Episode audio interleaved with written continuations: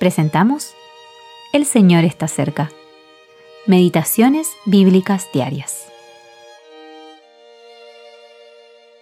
Meditación para el día 26 de septiembre de 2023. Viendo la multitud, subió al monte y sentándose, vinieron a él sus discípulos, y abriendo su boca les enseñaba. Mateo 5, 1 al 2. El Sermón del Monte. En el comúnmente conocido como el Sermón del Monte, nuestro Señor no estaba predicando el Evangelio, sino que estaba estableciendo los principios de su reino, los cuales deben guiar las vidas de todos los que profesan ser sus discípulos.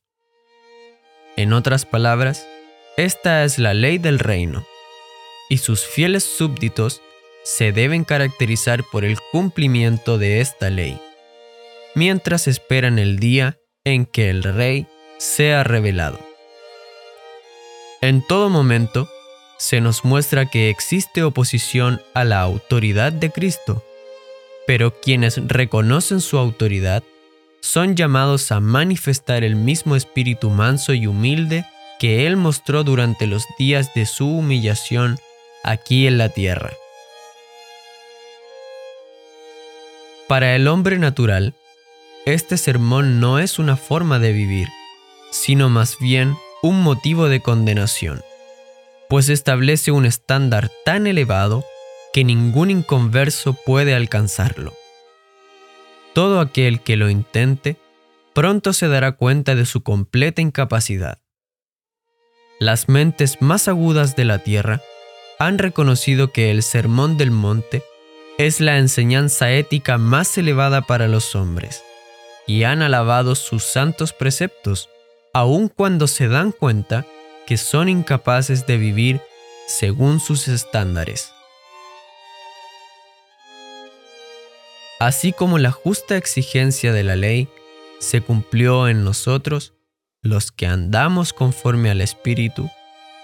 Romanos 8, 4. Así también los principios establecidos en este sermón encontrarán su expresión práctica en las vidas de aquellos que buscan andar como Cristo anduvo. No nos corresponde relegar esto al remanente judío o a los discípulos antes de la cruz, aunque es aplicable a ambos. Necesitamos recordar que, aunque somos un pueblo celestial, poseemos responsabilidades terrenales, y éstas nos son definidas en el más grande de todos los sermones predicados sobre la conducta humana. H. A. Ironside.